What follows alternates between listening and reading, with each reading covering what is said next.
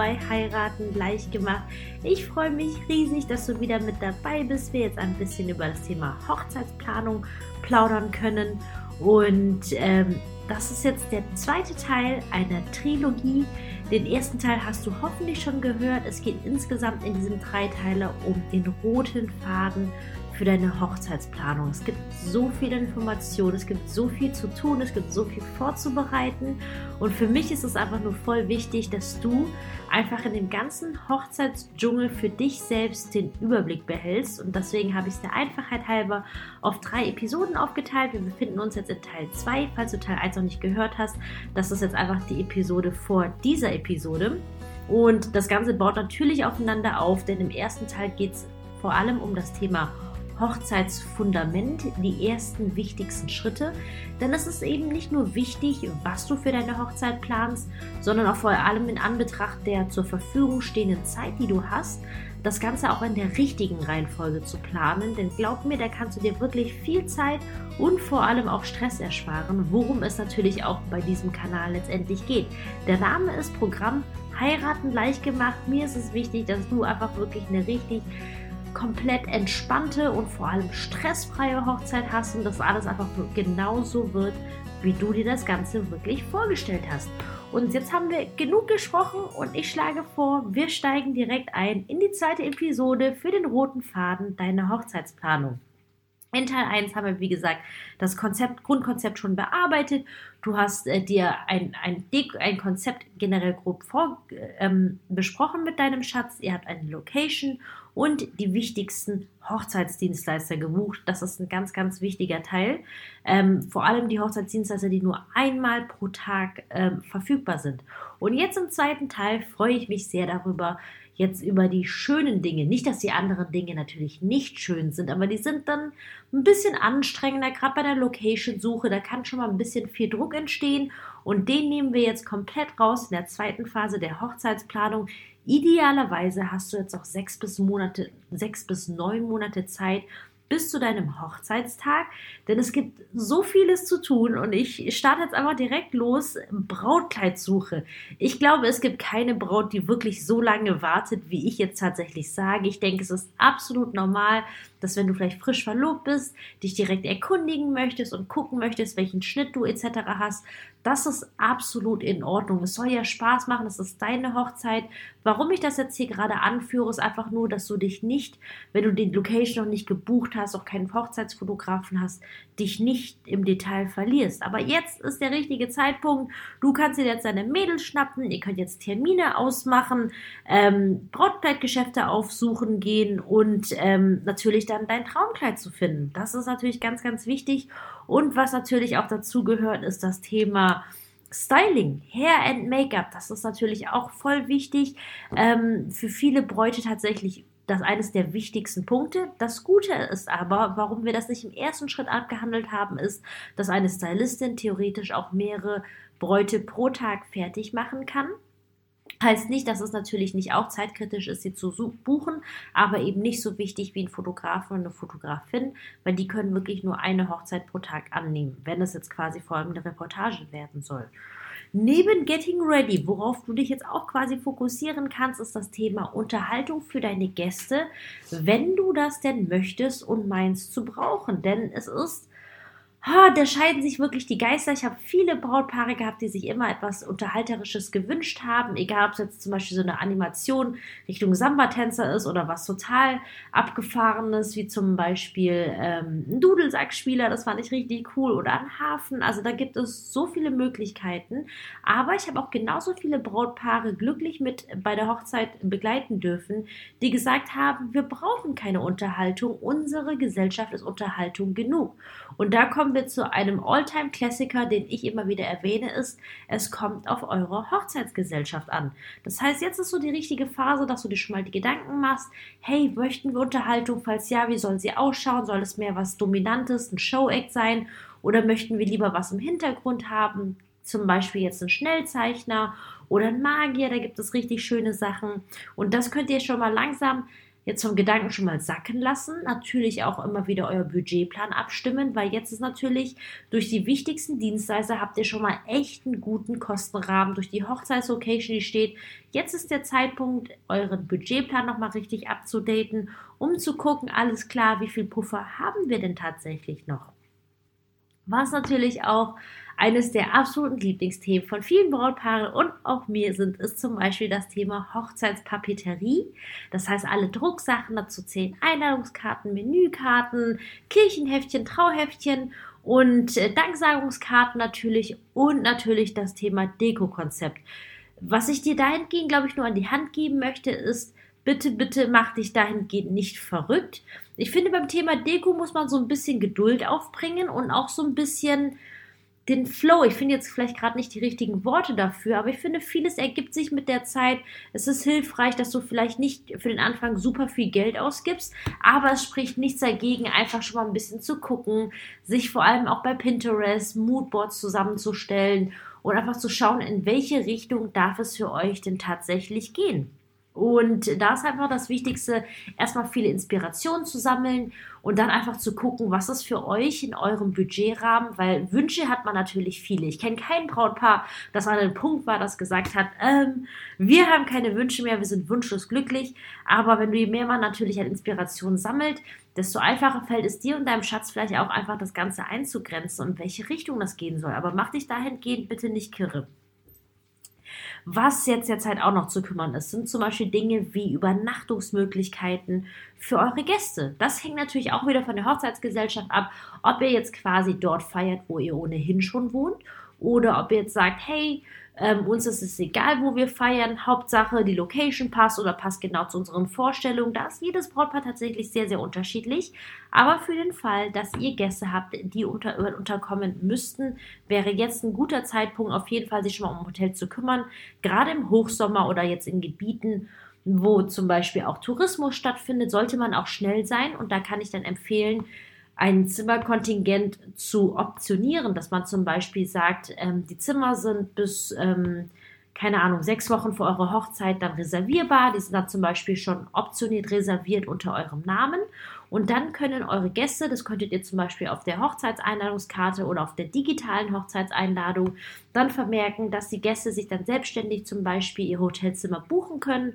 Unter Angabe von Hochzeit Anna Jan zum Beispiel und äh, dann könnt ihr sicher sein, dass eure Gäste dann auch einfach gut unterkommen werden, nicht zu viel zahlen müssen, weil wenn ihr natürlich als Hochzeitspaar anfragt, besteht schon eigentlich eine gute Wahrscheinlichkeit, das ist natürlich keine Garantie, aber dass ihr zum Beispiel einfach einen besseren äh, Konditionen dann für eure Gäste bekommt. Wieso nicht? Fragen kostet letztendlich nichts weil es geht weiter. Und zwar Love is Sweet, die Hochzeitstorte. Ah, Hochzeitstorte ist so ein Thema, das geht halt auch immer. Ich liebe die Proben. Ich liebe es dann einfach dann zu entscheiden, äh, wie das dann aussehen darf, wie sich dann die Hochzeitstorte optisch zum Rest der Hochzeit einfach optisch perfekt ergänzen kann. Und ähm, ja, das könnt ihr jetzt auf jeden Fall auch angehen. Und wofür es jetzt langsam auch Zeit ist, schon mal die ersten Gedanken zum Thema Tagesablaufplan zu machen, wenn ihr das nicht schon gemacht habt. Aber du merkst jetzt quasi, ihr seid jetzt so in der Planungsphase, neben natürlich jetzt auch Brautkleid. Ich muss gestehen, ich habe jetzt äh, die Herren vergessen. Und zwar geht es natürlich, brauchen die natürlich auch was zum Anziehen. Und äh, Thema Anzug. Anzug ist natürlich auch viel weniger kritisch. Man muss ja ehrlich sagen, ein Mann kann immer noch zwei Tage vor der Hochzeit losziehen, sich einen Anzug besorgen, wird auf jeden Fall einen finden und auch einen Schneider, der ihm das anpassen kann. Für uns Mädels ist das natürlich anders. Hochzeitskleider haben teilweise bis zu sechs Monate Lieferzeit, je nachdem von welcher Marke, wo es herkommt. Derzeit gibt es ja auch so viele Lieferengpässe. Deswegen sollten wir auf jeden Fall mehr Zeit einplanen wenn es denn ein Kleid sein soll, das bestellt werden muss. Die Alternative ist, dass man sich es hört sich jetzt gleich ein bisschen doof an, aber ein Kleid von der Stange kauft. Von der Stange heißt jetzt ähm, einfach, dass es schon verfügbar ist. Das heißt, dein Brautkleidgeschäft hat dieses Kleid, das du dann anziehen würdest, schon vor Ort.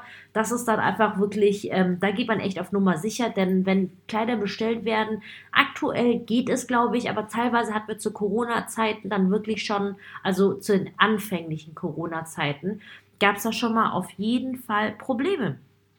Und ähm, es geht weiter. Wir sind ja gerade im dicken Teil der schönen Dinge, der Hochzeitsplanung, worum du dich jetzt quasi kümmerst. Dazu zählen Einladungskarten, habe ich schon besprochen. Eheringe, mega cooles Thema. Ich habe äh, Eheringe kann man natürlich kaufen oder, falls du diese Option noch nicht kanntest, auch tatsächlich selbst schmieden. Ich habe auch eine Podcast-Episode, wo ich quasi ähm, mit dem Titel Jeder ist seines Glückes schmied, weil mein Schatz und ich, wir haben unsere Ringe selbst geschmiedet.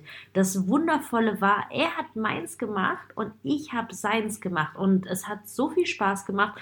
Das Ergebnis, ich bin so glücklich geworden. Ich hätte nie gedacht, dass selbstgeschmiedete Ringe so schön aussehen können. Aber mit der richtigen Anleitung geht es tatsächlich. Und das ist jetzt auch so ein Thema, worum ihr euch jetzt kümmern könnt. Ähm, und natürlich zu guter Letzt das Thema Hochzeits-Honeymoon. Ähm, sprich Flitterwochen. Das ist jetzt auch etwas, was ihr langsam schon mal angehen könnt, denn gegebenenfalls müsste jetzt auch ein Budget dafür veranschlagt werden. Es gibt ja so viele Möglichkeiten, was man zum Thema Flitterwochen machen kann. Und da gilt natürlich auch gerade jetzt zum Thema Corona die Entscheidung, wollt ihr jetzt die Flitterwochen planen oder zum Beispiel später. Es gibt dahingehend sehr, sehr viele Möglichkeiten und da könnt ihr jetzt auf jeden Fall euch kreativ austoben und auch einfach schon mal Gedanken machen, was möchtet ihr jetzt natürlich im Zusammenhang mit eurem Deko-Konzept, was ihr dann noch alles zum Beispiel basteln wollt. Hängt natürlich in erster Linie davon ab, was für ein Typ Braut oder Brautpaar ihr dann tatsächlich, tatsächlich seid. Es gibt ja Brautpaare, die, ey, das ist so unfassbar, was die alles für ihre Hochzeit basteln und machen und tun. Und dann gibt es natürlich auch viele Brautpaare, die da einfach so viel mit, mit ähm, Arbeiten beschäftigt sind und zu diesen ganzen Details gar nicht kommen. Da ist es wirklich super unterschiedlich. Aber wenn du jetzt natürlich zu den DIY-Bräuten gehörst und sagst, ey, ich habe da mega Bock drauf, Dinge selbst zu planen, dann ist jetzt auf jeden Fall auch der richtige Zeitpunkt dafür, dass du dir eine Handvoll, bitte nicht zu viele Projekte vornimmst, die du selbst machen möchtest.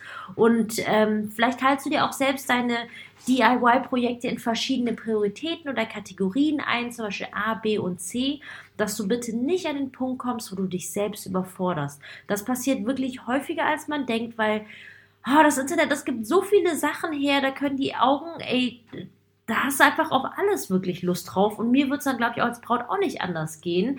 Aber das ist ganz, ganz wichtig, dass du dir einfach da dir selbst den Spaß quasi beibehältst. Ich finde, man hat halt immer diese gute Balance drin, wenn du halt genug zu tun hast, dich auf die Dinge freust. Aber es sollte bitte zu keinem Zeitpunkt so sein, dass du denkst, oh, ich muss noch so viel machen. Und vor allem, was ich denke auch, dass das bei persönlichen DIY-Projekten immer ein wichtiger Punkt ist, ist die tatsächliche Gästeanzahl. Zum Beispiel gerade bei Gastgeschenken macht es einen riesigen Unterschied aus meiner Sicht. Oder generell Dinge für die Gäste. Dazu zähle ich dann zum Beispiel auch so Welcome Bags, falls ihr das was sagt. Ich habe gerade bei Hochzeiten, wo die Gäste zum Beispiel übernachten, finde ich es halt immer nett. Die Gäste einfach es muss, es kann ein Bag sein mit so Goodies drin wie Wasser, Aspirin und was zu futtern zum Beispiel. Aber es kann auch wirklich was super Simples wie einfach eine, eine Karte sein. Einfach zu sagen, ey, wie schön, dass du da bist, wie schön, dass du jetzt mal unsere Hochzeit mitfeierst. Das macht so einen Unterschied. Und ähm, ja, das sind jetzt alles so die Dinge, die du dich widmen kannst. Und es macht halt gerade bei solchen Sachen für die Gäste halt eben einen Riesenunterschied, ob du zum Beispiel 40 Gäste hast oder ob du 140 Gäste hast. Denn glaub mir, wenn du jetzt zum Beispiel, ähm, gut, aktuell muss ich sagen, wirst du wahrscheinlich nicht mit über 100 Gästen feiern. Sollte, glaube ich, also ich meine, ich bin jetzt nicht über die Regelung von überall jetzt ähm, vertraut. Aber gut, über 100 wird es wahrscheinlich nicht sein. Das ist jetzt natürlich Vor- oder Nachteil, wie man es auch immer sehen mag, dass man gerade nicht mit so vielen Leuten feiern kann.